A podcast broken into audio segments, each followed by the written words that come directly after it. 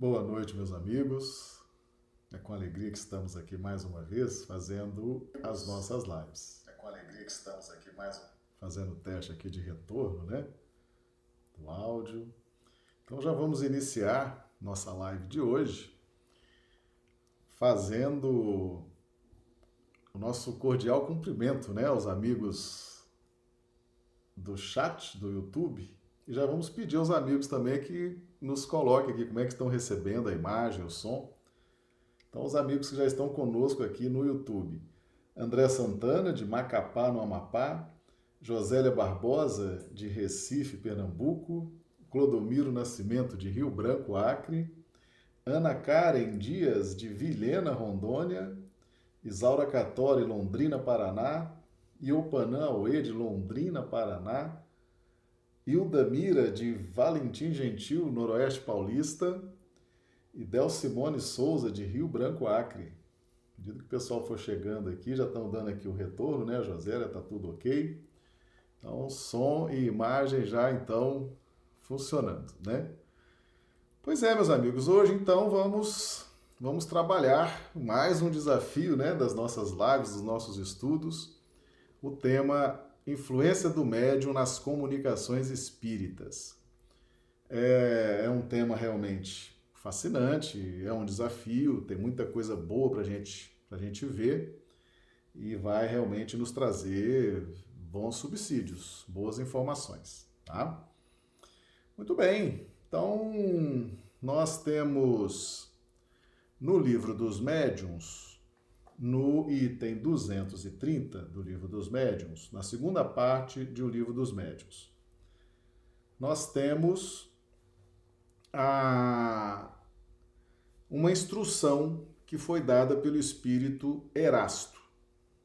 Tá? Então, capítulo 20, da influência moral do médium, item 230, uma instrução que foi dada pelo, pelo espírito Erasto. Então, nós vamos fazer, na medida que formos lendo essa, essa instrução do espírito, nós vamos aqui então explicando. Vamos cumprimentando também Janara Kese, que chegou aqui no Instagram. Seja bem-vinda. A todos aqueles que estão conosco, né? A gente faz a, a Rita Neri também, de Belo Horizonte, Minas Gerais, aqui no Facebook. A nossa transmissão é simultânea. YouTube, Instagram e Facebook. Tá bom? Então o pessoal vai participando aí do chat, vai fazendo perguntas, vai fazendo comentários e a gente vai aí interagindo. Então vamos lá, item 230, capítulo 20 da influência moral do médium. A seguinte instrução nos deu sobre o assunto um espírito de quem temos inserido muitas comunicações. Já o dissemos, os médiums, apenas como tais, só secundária influência exercem nas comunicações dos espíritos o papel deles é de uma máquina elétrica que transmite os despachos telegráficos de um ponto da Terra a outro ponto distantes. Então veja bem, o papel do médium na comunicação espírita é um papel que ele exerce uma influência secundária, ou seja, a principal influência na comunicação que vem do plano espiritual é a influência do espírito comunicante. Então, o médium exerce uma influência, mas é uma influência secundária, não é a influência primária, principal, a mais forte, a mais determinante. Então, já é realmente algo que os médiums precisam estar atentos. Tá certo? Por quê? Porque não é para o médium interferir na comunicação que vem do plano espiritual. Mas nós vamos ver aqui que é possível sim fazer esse tipo de interferência. Então vamos lá. Assim, quando queremos ditar uma comunicação, que é o espírito falando, né? Agimos sobre o médium como o empregado do telégrafo sobre o aparelho, isto é, do mesmo modo que o tic-tac do telégrafo traça a milhares de léguas sobre uma tira de papel os sinais reprodutores do despacho, também nós comunicamos por meio do aparelho mediúnico, através das distâncias incomensuráveis que separam o mundo visível do mundo invisível, o mundo imaterial do mundo carnal, o que vos queremos ensinar. E prossegue. Mas, assim como as influências atmosféricas atuam perturbando, muitas vezes, as transmissões do telégrafo elétrico, igualmente a influência moral do médium atua e perturba, às vezes, a transmissão dos nossos despachos de além-túmulo, porque somos obrigados a fazê-los passar por um meio que lhes é contrário. Entretanto, essa influência a miúde se anula pela nossa energia e vontade, e nenhum ato perturbador se manifesta. O que, que significa isso aqui, meus amigos? O, os espíritos iluminados, os espíritos de luz, os espíritos evoluídos, quando, quando precisam trazer as suas comunicações, eles se valem do aparato mediúnico, cérebro, ondas mentais, faringe, laringe, fala, voz, mensagem psicografada. Para eles, a mediunidade, a capacidade mediúnica, a faculdade mediúnica é suficiente. Por quê? Porque os espíritos iluminados, eles são capazes de anular as interferências morais do médium. Então o médium às vezes está cheio de complicação, cheio de ódio, cheio de dificuldade, dificuldade de perdoar, complexo disso, complexo daquilo. Né? O médium está ali, às vezes nem está com tanto amor naquela tarefa, está ali muitas vezes sem saber muito bem o que está fazendo. Então, essa condição psíquica do médium interfere, atrapalha, causa algum tipo de incômodo. Mas os espíritos mais iluminados, mais evoluídos, com mais capacidade de realização, eles conseguem anular essas interferências morais do médium por quê? Porque essa essa circunstância moral do médium, medo, falta de fé, falta de confiança, às vezes o médium desconfia, não acredita que possa ser um espírito. Tem várias circunstâncias na intimidade do médium que podem criar obstáculos vibracionais de energia para aquela comunicação. Mas o espírito iluminado, forte, decidido, com capacidade de realização, ele consegue vencer essas resistências morais do médium, consegue anular. Então, o médium, quando recebe, por exemplo, a manifestação do mentor da casa, ou de um benfeitor, ou de um amigo espiritual, então nós temos duas interpretações, duas causas para a manifestação de um espírito superior. Primeira causa: há entre aquele espírito e aquele médium uma simpatia. Aquele espírito escolheu transmitir a sua mensagem através daquele médium, porque os fluidos, a vibração de um e de outro são interessantes, são simpáticas, são corretas, se afinizam. Todavia, pode acontecer de não haver afinidade entre o espírito comunicante e o médium, principalmente se for um espírito comunicante de alto gabarito, um espírito iluminado, um espírito com luz, um espírito com sabedoria, um mentor, um benfeitor espiritual. Então, muitas vezes, o médium recebe a psicofonia, o pessoal chama de incorporar, né? Mas é a psicofonia. Então, ele transmite a mensagem daquele espírito e depois fica imaginando assim: nossa, será que eu tenho essa vibração? Será que esse espírito tão iluminado, tão culto, tão sensível, será que ele se afinizou com a minha vibração? Pode ser que sim. Ou pode ser que não. Ou pode ser que, para se comunicar, aquele espírito iluminado tenha que anular as interferências morais, as interferências vibracionais daquele médium. Então, muitas vezes, o médium se ilude. Por quê? Porque aquele médium, embora não esteja à altura vibracional, não haja simpatia com aquela entidade comunicante, mas em razão das qualidades da entidade comunicante, aquele espírito é capaz de anular as interferências vibracionais morais do médium. Anula. Ele consegue vencer aquela resistência, vencer aquela falta de afinidade fluídica e transmite a sua mensagem.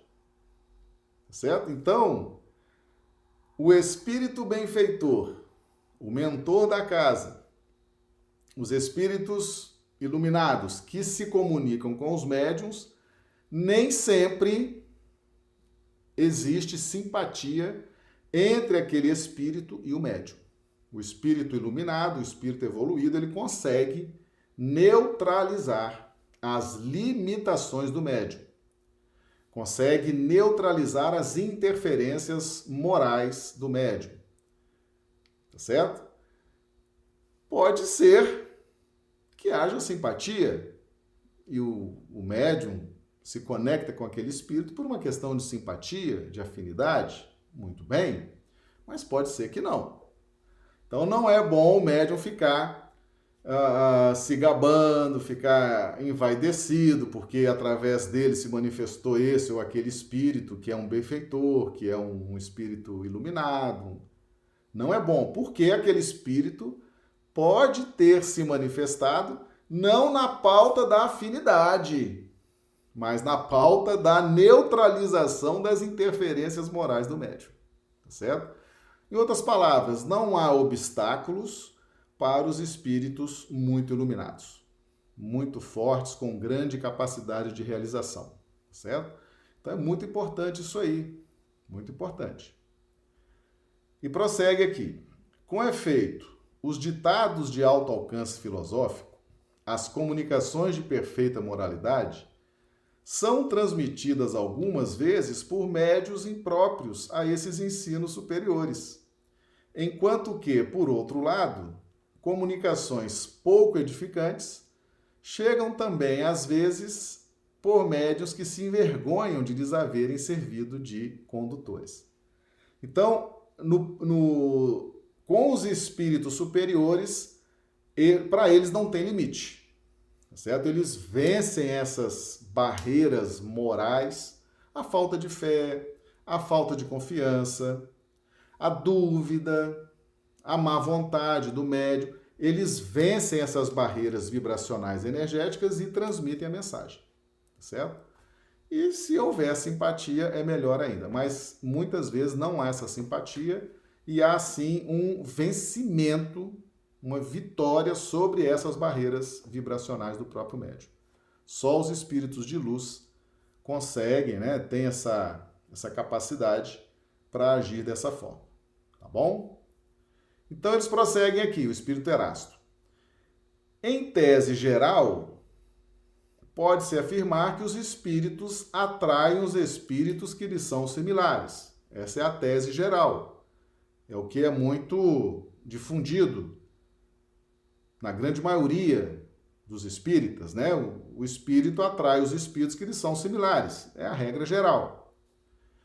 E que raramente os espíritos das Pleiades elevadas se comunicam por aparelhos maus condutores quando têm à mão bons aparelhos mediúnicos, bons médiums, numa palavra. Ou seja, o espírito mais evoluído raramente vai se comunicar com um médium que seja mal condutor da sua mensagem. Um médium cheio de traumas, cheio de dúvidas, cheio de complexos, cheio de falta de fé, falta de estudo, falta disso, falta. Raramente os espíritos iluminados vão se valer desses médios. mas podem se valer desses médiums. Se não tiver outro em condições melhores, eles vencem essas resistências e fazem a comunicação, tá certo? Então é muito importante entender isso aí, porque tem muita gente que está recebendo o mentor da casa, está recebendo os benfeitores da casa e está achando assim, é, eu já estou numa vibração boa, né? Já estou em sintonia com o mentor, já estou em sintonia com o benfeitor e às vezes não tem sintonia nenhuma aí. Às vezes o, o mentor está fazendo um grande esforço para neutralizar as barreiras naturais que decorrem da baixa vibração do médium. Tá bom? Então, é importante, é importante. Esse tipo de conhecimento é muito valioso para que a pessoa possa efetivamente buscar a comunicação dos espíritos superiores pela afinidade. Isso é que todo médium deve buscar, né? Sintonizar-se com os espíritos superiores na pauta da afinidade, na pauta da simpatia. E não o espírito superior ter que neutralizar as minhas dificuldades vibracionais para poder se manifestar. Tá certo? Então, todo médium tem que buscar essa qualificação das suas conexões com os espíritos superiores, que seja na pauta da afinidade e da simpatia, e não na pauta da neutralização das nossas dificuldades. Tá certo? E prossegue aqui o espírito Erasto. Os médios levianos e pouco sérios, aqui ele está falando do médium, né? Da pessoa, da personalidade. O médium leviano e pouco sérios atraem, pois, espíritos da mesma natureza. Por isso é que suas comunicações se mostram cheias de banalidades, frivolidades, ideias truncadas e, não raro, muito heterodoxas, espiriticamente falando. Tá? Então, médiums levianos. É, é, quando a pessoa é leviana, quando a pessoa é pouco séria, quando a pessoa tem pouco compromisso, se envolve pouco, certo? Não tem seriedade. A mediunidade vai refletir isso. Ok? Então, se você quer conhecer o médium, veja o dia a dia desse médium. Veja como ele é no seu dia a dia, se ele é uma pessoa séria, se ele é uma pessoa leviana, se ele é uma pessoa pouco séria.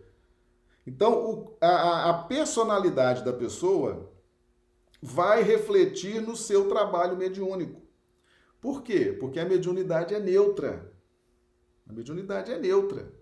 Nós fazemos da mediunidade aquilo que está no nosso coração, aquilo que está na nossa mente, aquilo que faz parte da nossa intimidade psíquica.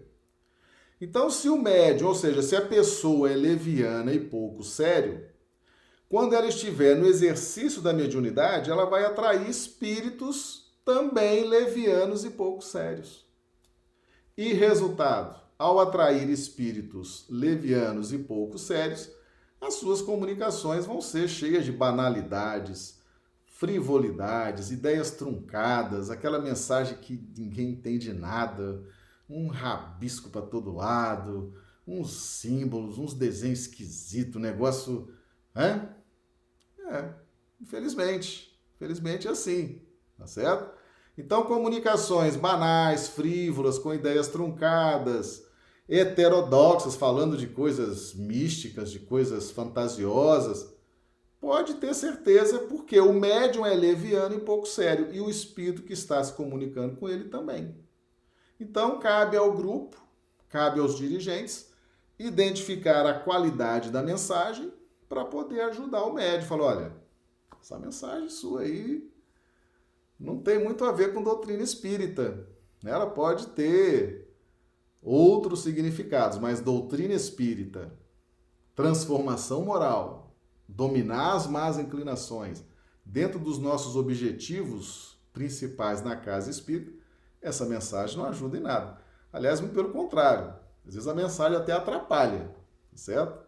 Então, cabe ao grupo fazer a análise dessa mensagem e cabe à direção conversar com esse médio depois tá bom? Para que ele busque efetivamente a sua melhora pessoal para que possa melhorar os frutos do seu trabalho com a mediunidade.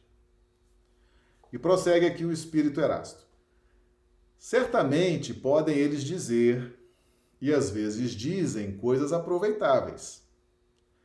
Mas nesse caso, principalmente, é que um exame severo e escrupuloso se faz necessário. Porquanto, de em volta com essas coisas aproveitáveis, espíritos hipócritas insinuam com habilidade e preconcebida perfídia fatos de pura invencionice, asserções mentirosas, a fim de iludir a boa fé do, dos que lhes dispensam a atenção. Então veja bem, meus amigos.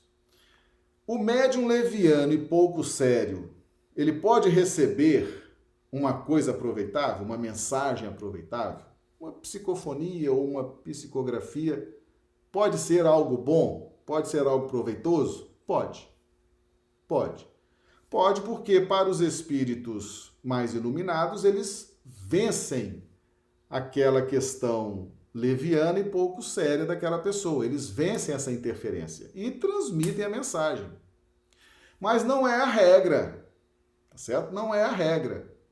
Então, até para o aprendizado do grupo, até para o aprendizado do médium, ele começa a produzir mensagens pouco aproveitáveis, né? truncadas, frívolas, começa a trazer coisas e de vez em quando vem uma mensagem boa, vem uma mensagem aproveitável.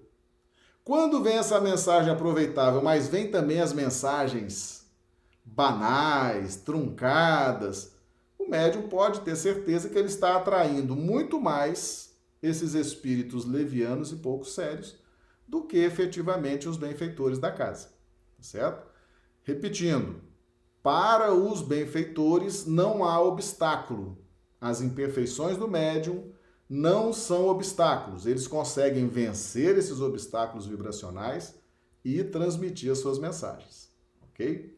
Então, a direção da casa o grupo, porque o grupo também tem essa responsabilidade, tem que estar atento e observando as mensagens que, que, que surgem naquele contexto de casa espírita, tá certo? Até para poder ajudar, orientar o médium que está ali também num esforço de transformação pessoal, tá bom?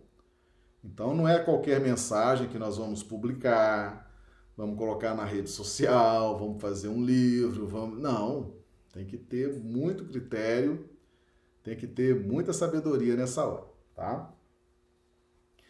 O que não falta, meus amigos, é espíritos hipócritas para se aproveitar dessa situação. Tá bom? Não falta. Eles estão ali o tempo todo querendo se expressar, querendo se manifestar, querendo atenção, né? querendo falar, querendo ser ouvidos querendo ser reverenciados, eles vão abusar da boa fé. Tá bom? Abusam mesmo.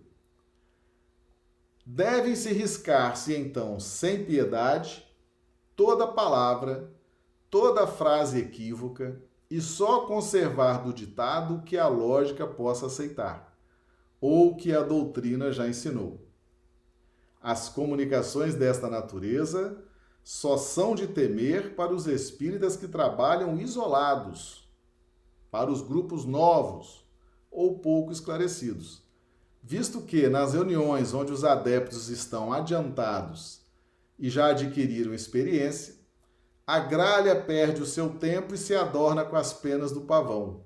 Acaba sempre desmascarada, certo? Então, muito cuidado, médios, grupos novos, médios que estão iniciando, nós temos um vídeo aqui no canal, é, Perigo para Médios e Casas Iniciantes, certo? É um vídeo muito esclarecedor também. A gente trabalha muito essa questão, certo? Esses perigos, principalmente quando se inicia o trabalho mediúnico.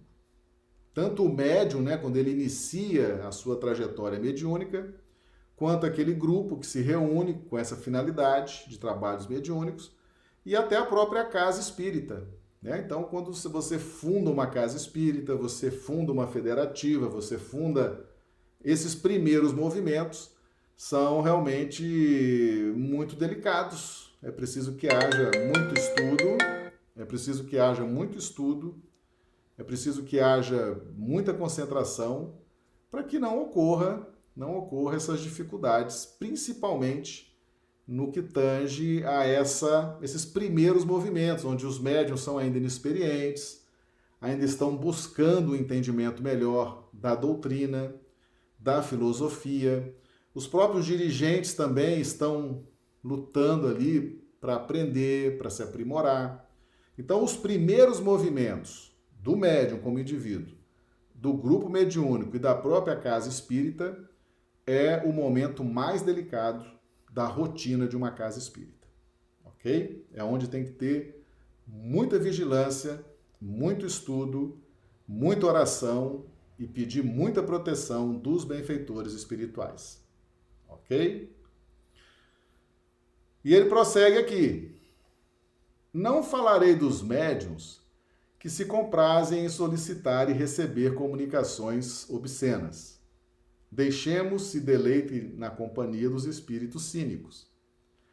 Aliás, os autores das comunicações desta ordem buscam por si mesmos a solidão e o isolamento, porquanto só desprezo e nojo poderão causar entre os membros dos grupos filosóficos e sérios.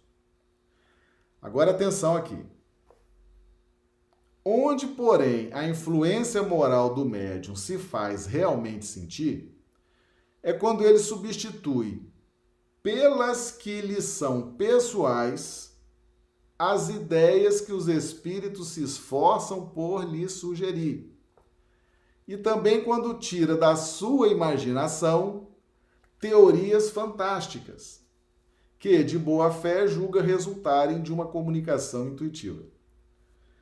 Meus amigos, é possível sim o médium o médium vaidoso, o médium fanático, o médium que não seja sério. É possível sim que ele substitua as ideias do espírito pelas suas. Às vezes ele está sugestionado por um filme que ele viu, por um livro que ele leu, por um artigo que ele viu numa revista, por um diálogo que ele manteve alguns instantes antes da reunião mediúnica, ou às vezes por estudos sistemáticos que ele, que ele faz sobre esse ou aquele tema, com mais que seja um tema místico, que seja um tema fantasioso, que seja um tema né, mirabolante. Então, muitas vezes o médium, o médium ele recebe aquele influxo da entidade e ele substitui substitui as palavras, as frases, as ideias e fica imaginando teorias fantásticas, mirabolantes e achando que é uma comunicação intuitiva. Ou seja, o médium, quando ele começa a fazer esse trabalho com Jesus e Kardec, mediunidade com Jesus e Kardec, ele tem que se disciplinar, inclusive naquilo que ele lê inclusive aonde ele vai pôr o cérebro dele para receber informações. Inclusive com as amizades, tem que começar a selecionar amizades, selecionar ambientes que frequenta, tá certo? Selecionar objetivos de vida. Porque quando a pessoa entra e vai tentar desfrutar da mediunidade para a sua evolução espiritual, ela tem que fazer seleções Precisa sim selecionar as amizades. Precisa. Precisa selecionar os ambientes que vai frequentar. Já não dá mais para frequentar determinados ambientes.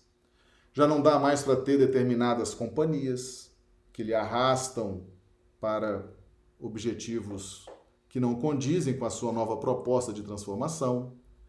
É preciso transformar os próprios objetivos, os próprios ideais já que nós estamos em busca de transformação moral e domínio das más inclinações, nós temos que mudar as nossas, as nossas metas, os nossos objetivos. Então tem que selecionar, selecionar os livros que lê, selecionar os vídeos, os filmes, as companhias, os ambientes. Para quê? Para que possa fazer uma busca pela fonte de água limpa. Não quer dizer que você não possa ler, possa ter amigos assim, assado, ler esse livro e aquele outro. Afinal, Paulo já nos ensinou: tudo me é lícito, mas nem tudo me convém. Se eu já estou numa faixa de transformação, se eu quero me transformar, se eu quero ter uma vida mais agradável, mais saudável, mais harmoniosa, e isso passa pela minha transformação moral, eu posso ter acesso a tudo, não tem problema, mas eu tenho que saber aquilo que me convém. Tá certo? Então, é importante sim, quando nós estamos buscando a nossa transformação moral, nos valendo da mediunidade, nós temos que ter disciplinas no nosso campo mental, no nosso campo de aquisição de conhecimento. Senão daqui a pouco fica aí cheio de teorias fantásticas, né? Achando que aquilo é sério, achando que aquilo é uma comunicação intuitiva. Aí fica aí cheio de fica viajando na maionese, certo? E achando que é verdade. Pior é isso, achando que é verdade a pessoa é médium efetivamente, tem a mediunidade e fica recebendo aquela fantasia, aquela imaginação e, e ela própria vai produzindo aquilo e aí fica fascinado, né? Fica muitas vezes fascinado, subjugado. Então é importante tomar esses cuidados. O médium pode sim interferir e atrapalhar muito o trabalho dos espíritos numa casa espírita.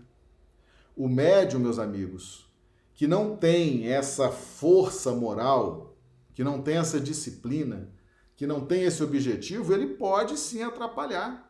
Pode atrapalhar. Os bons espíritos se aproximam, querem transmitir, ele muda na mente dele, no cérebro dele, ele muda as palavras, muda as ideias Daqui a pouco os bons espíritos já não, já não vão mais se manifestar por aquele médium. Ele começa a ser o preferido dos maus espíritos. Pode atrapalhar muito uma casa espírita. Pode influenciar negativamente pessoas que frequentam aquela casa espírita, pessoas que trabalham naquela casa espírita. Certo? Então, por isso que é importante estudar com Jesus e Kardec, porque essas dicas aqui você vai ter no livro dos médiuns. Tá certo? Essa dica de segurança, porque o que mais nos importa no trabalho mediúnico é trabalhar com segurança. Afinal de contas, é muito sério aquilo que nós estamos propondo a fazer conosco mesmo, que é essa evolução espiritual. Isso vai trazer uma qualidade de vida extraordinária. Então, é, é, é importante ter essas disciplinas bom? E prossegue aqui o espírito Erasto. É de apostar-se então mil contra um que isso não passa de reflexo próprio do próprio espírito do médium. Dá-se mesmo o fato curioso de mover-se a mão do médium, quase mecanicamente às vezes, impelida por um espírito secundário zombeteiro. Meus amigos, o grande, vamos dizer assim, o grande drama, vamos chamar de drama, mas não é também mas a grande dificuldade dos médios é saber se a mensagem é dele ou é do espírito. O médio não tem que se preocupar com isso. O médio não tem que se preocupar com isso. Por isso que ele está inserido num grupo, tá certo? Então, num grupo mediúnico, todos têm essa responsabilidade. Começando pelo dirigente. O dirigente tem essa responsabilidade de dirigir, de encaminhar os estudos, de alertar o grupo, de fazer com que o grupo estude, fazer com que os médios estudem. Isso é papel do dirigente. Mas é papel também do grupo. Então, ao médium, por exemplo, ao médium de psicofonia, ele não tem que se importar se a mensagem é dele ou se não é. Transmite, transmite. Você tem ali o dirigente, tem o grupo para poder avaliar aquilo. A sua função de médium é transmitir. É transmitir.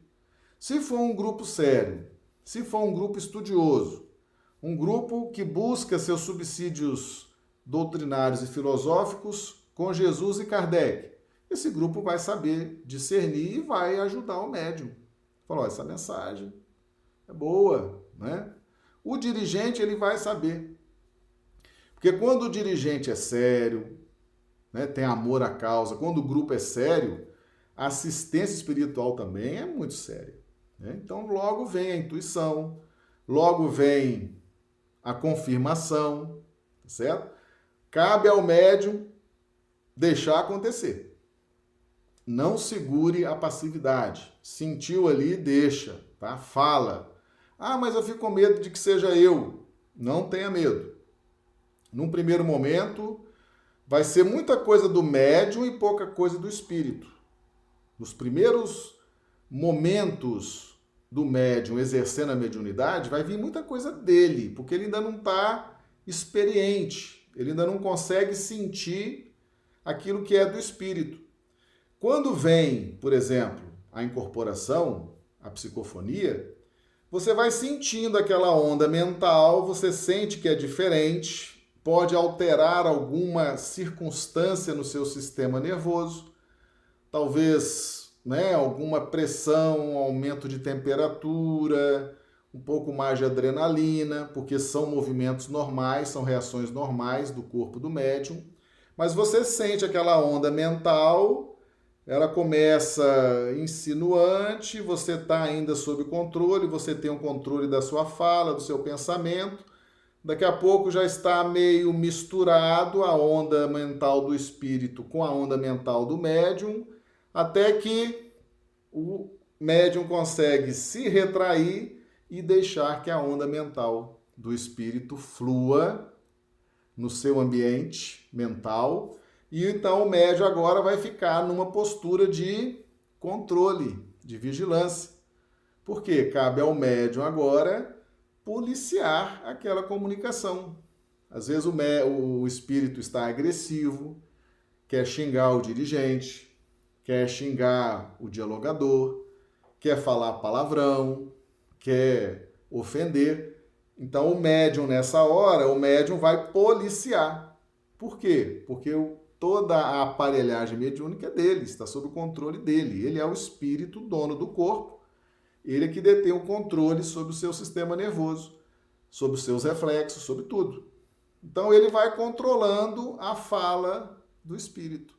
Ele vai dosando, sem interferir, sem, sem lançar as suas ideias, sem lançar as suas palavras. Isso, com o tempo, o médium vai tendo pleno domínio disso. Certo? Mas nos primeiros movimentos, há muita dúvida, há muita, muito questionamento. E mas no passar do tempo, na medida em que o médium vai se evangelizando, vai se iluminando, vai se aprimorando, vai evoluindo espiritualmente, ele vai tendo mais domínio dessas circunstâncias que acontecem durante esse processo de conexão que a gente chama de incorporação, né? que também é a psicofonia. Então, no tempo, esse domínio será maior, tá certo? Mas é preciso começar. E quando começar, deixa fluir. E nunca, nunca o médium tem a preocupação de interferir, de mudar, tá certo? De manipular o pensamento do espírito, tá certo? Porque aí já é um uso muito malicioso né, da mediunidade, já é uma má fé, e aí certamente esse médium vai ter dificuldades para os propósitos de transformação moral e de domínio das más inclinações, ok? Então eu vou até repetir aqui essa advertência que o espírito Erasto fez, ó. Onde, porém, a influência moral do médium se faz realmente sentir, é quando ele substitui pelas que lhe são pessoais as ideias que os espíritos se esforçam por lhe sugerir. E também quando tira da sua imaginação teorias fantásticas, que, de boa fé, julga resultarem de uma comunicação intuitiva. Quer dizer, tendo dolo ou não, né, se você não tem a maldade de, de, de de agir assim, premeditadamente, e age assim, você está movido por uma ingenuidade certo? Por uma falta de preparo, por uma ilusão que não faz bem nem para o médium, isso não faz, não traz nenhum benefício para o médium, muito pelo contrário, depõe contra o médium e causa um grande, um grande prejuízo, uma grande perturbação para as pessoas que estão recebendo aquelas mensagens, certo? Então o médium, o médium ingênuo, o médium iludido, o médium despreparado, ele tem que ter muita, muita cautela para não ficar tirando teorias fantásticas, mirabolantes, achando que é uma comunicação intuitiva. Por isso a necessidade de estudar, tá certo? Estudar sempre. O médium tem que estudar sempre, sempre. E prossegue aqui o Erasto. É essa a pedra de toque contra a qual vem quebrar-se as imaginações ardentes. Por isso que, arrebatados pelo ímpeto de suas próprias ideias, pelas lantejoulas de seus conhecimentos literários, os médios desconhecem o ditado modesto de um espírito criterioso e, abandonando a presa pela sombra, o substituem por paráfrase empolada.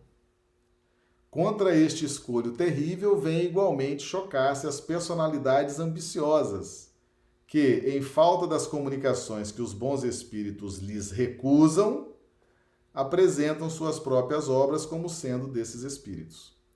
Daí a necessidade de serem os diretores dos grupos espíritas, dotados de fino trato, de rara sagacidade, para discernir, discernir as comunicações autênticas das que não o são, e para não ferir os que se iludem a si mesmos. Meus amigos, o Emmanuel falava isso. Nosso cumprimento aqui é a Albetiza Vieira, né, que chegou aqui também no Facebook. O Espírito Emmanuel falava isso. Nós não devemos atrapalhar a ilusão de ninguém, tá certo? Vamos cumprimentar aqui a turma do YouTube que foi chegando, né? Vamos lá, vamos ver aqui a Silvânia de Rio Branco, Nilo Albuquerque de Rio Branco, Maria da Conceição Luísa Conceição de Rio Branco, Rui Pinto e Patrícia de Rio Branco, Marlise Lourenço de Rio Branco, a Dio Bezerra de Manaus, Amazonas, o Orne de Teresina, Piauí, a Risa Neri de Belo Horizonte, Miracelva Coelho, se não me engano, a Miracelva de Plácio de Castro. Coloca para nós aqui, Miracelva, por gentileza. Tá? A Regina Teixeira de Rio Branco, Maria de Socorro Dávila de Rio Branco, da Guia de Rio Branco. Já tem uma pergunta aqui da Josélia. Marcelo, qual o papel do transe na comunicação do além-túmulo? Ele está sempre presente nessas comunicações? Sim, quando, quando há essa, essa conjugação de ondas mentais e há essa união de perispíritos, né? Ali vai estar sempre, sempre se realizando transe. O médium entra em transe mas é um transe na pauta da mente, na pauta da conexão de ondas mentais e na pauta do afastamento do corpo perispiritual em relação ao corpo físico, tá certo? É o que a gente chama de mediunidade consciente, semiconsciente ou inconsciente. Nós temos um vídeo aqui no canal, José, depois você olha lá. Mediunidade consciente, inconsciente e semiconsciente, onde a gente explica o que, que é isso a partir dessa capacidade, essa taxa de expansibilidade, né? essa capacidade do perispírito se afastar mais ou menos em relação ao corpo físico. Tá certo? Vamos ver se tem mais pergunta aqui. A Isaura.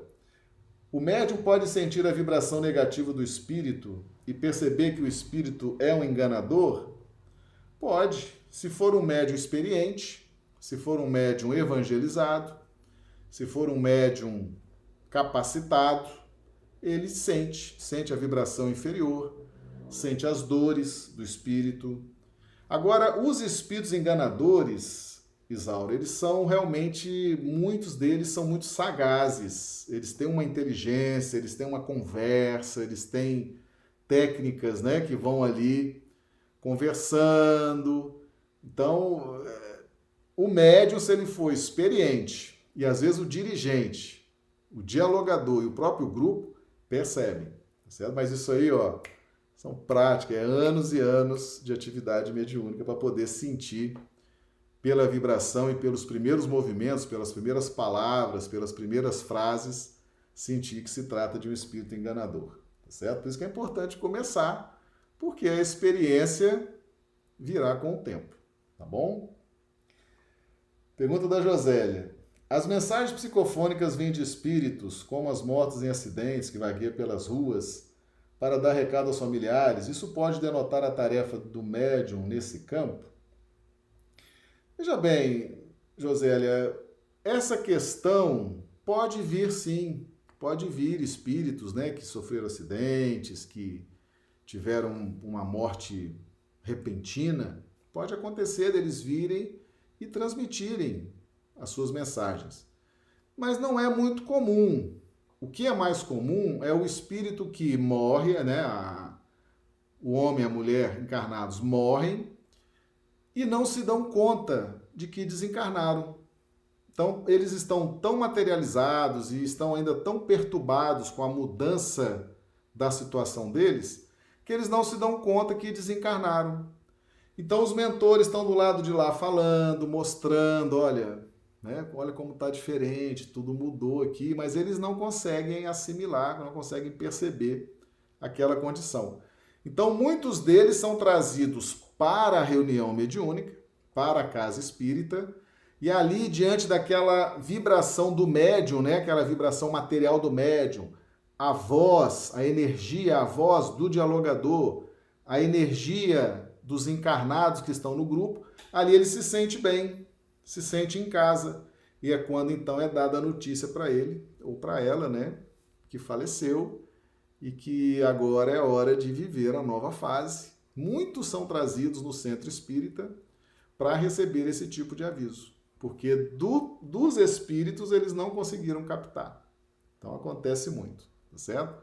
Agora é muito raro, é muito raro vir um, um espírito para trazer esse tipo de mensagem consoladora aos familiares. Tá certo? Só depois de um certo tempo que esse espírito retorna à pátria espiritual, ele se recupera, né? se reequilibra. Aí é mais comum eles virem numa outra fase. Mas logo essas fases assim, né, que acontecem depois de um acidente é, é mais difícil. Mas pode acontecer, mas é bem difícil. A pergunta do Orne. Marcelo, pode um frequentador do grupo conseguir atrapalhar o trabalho de um médium a ponto de o desviar de seu caminho por sua má influência ou tendência? Com certeza, Warren, com certeza. Uma das maiores preocupações do médium, quando ele inicia essa trajetória, é saber selecionar amizades, saber selecionar ambientes, saber selecionar novos objetivos porque ele está efetivamente num processo de transformação. E passa, sim, pela desvinculação de pessoas, de ambientes, de objetivos que já ficam para trás, para ele se enganjar numa nova proposta. Tá certo? Então, pode sim um frequentador do grupo atrapalhar o médium. Pode atrapalhar. Vamos, vamos imaginar que aquele frequentador do grupo queira fazer do médium o seu guru pessoal né? o seu chaveirinho, o seu guru pessoal. Ó, você vai aqui, o médium, meu amigo, fica adivinhando as coisas para mim. É, é o médium, é o médium. Atrapalha, atrapalha muito, entendeu? Aquele, aquele, aquele frequentador do grupo que vive bajulando o médium, né? vive enaltecendo, fica envaidecendo o médium, pode desviá-lo sim, pode desviá-lo, tá certo? Enfim, o médium, uma das provas do médium é saber fazer essa seleção, tá certo? Porque ele está efetivamente num momento de transformação, ele tem aquela mediunidade que pode ajudá-lo muito nesse processo e ele precisa ser bastante criterioso com as amizades, com os ambientes e com os objetivos que ele tem agora em mente, tá bom? A Maricelva aqui, Miracelva, confirmando que é de plástico de Castro, tá? Muito bem. A Rui Pinto e Patrícia, nós que não somos espíritas, como podemos perceber que estamos sob um ataque de obsessores? Pelo sistema nervoso, né? Por exemplo, uma pessoa que está, que de repente, é, um, uma questão simples, né?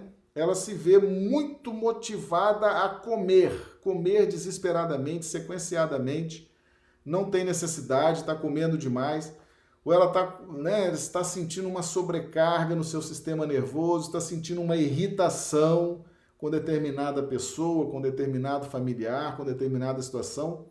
Ou seja, o ataque de um obsessor, ele afeta principalmente o nosso equilíbrio do nosso sensório, tá? nosso sistema nervoso.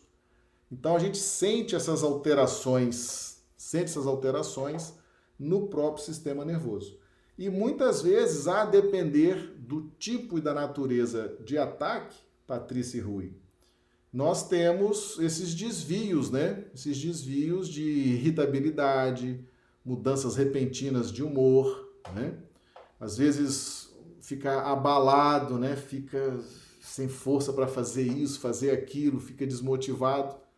São coisas que estão relacionadas ao nosso sensório, à nossa euforia de vida, à nossa alegria de vida, tá certo? Vale a pena entender também essa questão dos obsessores. Temos alguns vídeos aqui no canal que fala sobre esse, essa questão da, da obsessão, tá bom? O Orne aqui ficou bem claro, Marcelo. Grato. Ok, Orne. Então, meus amigos, é isso. Tá? Dá vontade de ficar aqui falando muito sobre isso, mas não dá, né? A gente tem que encerrar a live também. Eu sei que o assunto é fascinante, né? Dá pra gente ficar aqui horas falando sobre isso. Mas realmente a gente vai fazendo as lives no nosso dia a dia e vamos trazendo outros ângulos desses estudos que são muito, muito esclarecedores. Lembrando sempre que estudar com Jesus e Kardec produz segurança, que é o que nos interessa na casa espírita, nas atividades da casa espírita e principalmente nas atividades da reunião mediúnica, tá certo? Nos interessa muito trabalhar com segurança. Faz muito bem trabalhar com segurança, principalmente com a mediunidade, tá certo?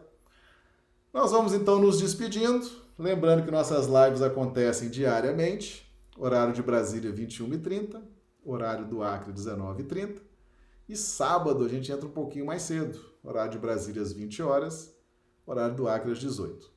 No domingo não temos nossos estudos, tá bom? Então, ficam todos convidados. Nós agradecemos a todos. Faço agora as avaliações, né? Conteúdo, profundidade, didática se não gostaram, digam também, a gente, né, se for o caso, muda, corrige. Avaliem, né? Digam o que vocês estão achando desses estudos, tá bom? E caso queiram se aprofundar ainda mais nesses temas que nós estamos trazendo aqui, nós temos no canal Marcelo Badaró Espiritismo em Foco, temos vários vídeos, temos uma série, série Obsessão, série Mediunidade. São vídeos que nós estamos produzindo já há muito tempo e que trazem também muitos detalhes, tá? muitas, muitas informações. Nosso abraço aqui a Carla, lá de Mário Campos, né? Está nos acompanhando aqui também, o Fernando Novelli. Um grande abraço a todos vocês que estão sempre aqui conosco. Então, meus amigos, um grande abraço a todos. É sempre uma alegria, né? Poder estar estudando a doutrina espírita, poder estar partilhando com todos esses momentos de felicidade. E que Jesus nos dê um um descanso, uma noite de sono reparador das nossas energias e que nós possamos amanhã estar aqui mais uma vez reunidos. Muito obrigado, que Jesus nos abençoe.